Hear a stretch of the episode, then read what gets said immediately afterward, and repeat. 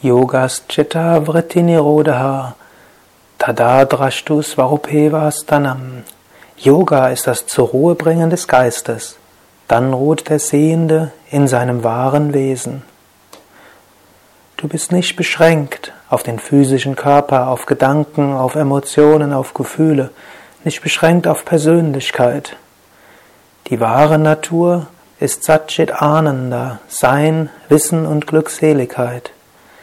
Dies ist keine Frage des Glaubens, ist keine Frage der Philosophie, sondern es ist lebendige Erfahrung.